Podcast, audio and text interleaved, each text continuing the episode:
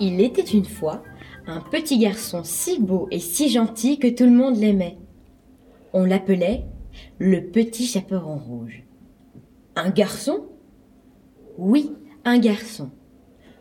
Petit chaperon rouge, car il portait un petit capuchon rouge que lui avait cousu son grand-père. Un jour, son père lui dit Petit chaperon rouge, va porter ces biscuits et cette grande bouteille de vin à ton grand-père. Il est un peu malade, cela va lui faire du bien. Pars tout de suite, et surtout, ne t'égare pas en chemin. Et le petit chaperon rouge se met aussitôt en route. Il s'enfonce dans les bois, et c'est là qu'il va rencontrer la louve.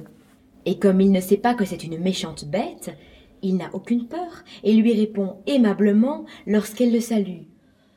Où vas-tu de si bonne heure? lui demanda la louve. Je vais voir mon grand-père qui est un peu souffrant. Et où habite ton grand-père, gentil petit chaperon rouge? De l'autre côté de la forêt, sous les trois grands chênes. Ayant obtenu ces renseignements, la louve se dit que ce petit chaperon rouge va faire un dessert délicieux une fois qu'elle aura mangé le grand-père. Pour être certaine d'arriver la première, elle dit au garçon Regarde toutes ces jolies petites fleurs dans les sous-bois. Pourquoi ne vas-tu pas en cueillir? Et les oiseaux, on dirait que tu ne les entends pas chanter. Pourquoi ne profites-tu pas de la fraîcheur des sous-bois alors qu'il commence à faire si chaud? Puis, la louve court tout droit à la maison du grand-père et frappe à la porte. Qui est là? crie le vieil homme. C'est moi, le petit chaperon rouge dit la louve d'une toute petite voix. Je suis au lit. Tire la chevillette et la bobinette, cher rat, dit le grand-père. La louve tire la chevillette et la porte s'ouvre. Elle se dirige vers la chambre du grand-père et l'avale. Puis, elle enfile difficilement le pyjama, ajuste tant bien que mal les lunettes, met dans sa bouche la pipe du grand-père et se couche.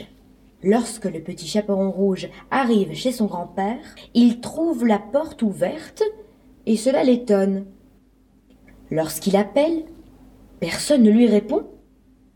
Il s'avance jusqu'au lit et trouve son grand-père couché avec son pyjama, ses lunettes et sa pipe en bouche. Il a l'air bien étrange, et le petit chaperon rouge lui dit tu as de grandes oreilles, grand-père. C'est pour mieux t'entendre, mon enfant, répondit la louve. Comme tu as de grands yeux perçants, grand-père. C'est pour mieux te voir, mon enfant. Comme tu as un poil doux et soyeux sur les mains. C'est pour mieux te câliner, mon enfant. Comme tu as de belles dents blanches. C'est pour mieux te manger hurle la louve qui saute du lit, se jette sur le petit chaperon rouge et l'avale d'un coup.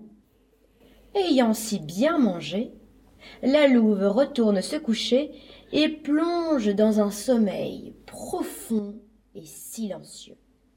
La chasseresse qui passait par là comme chaque jour à l'heure de la sieste n'entend pas le grand-père ronfler comme à son habitude, et se dit Qu'a donc le vieil homme? Il faudrait que j'entre pour voir si quelque chose ne va pas. La chasseresse entre et, s'approchant du lit, voit la louve qui dort. Elle épaule son fusil quand, tout à coup, l'idée lui vient que la louve avait peut-être mangé le grand-père.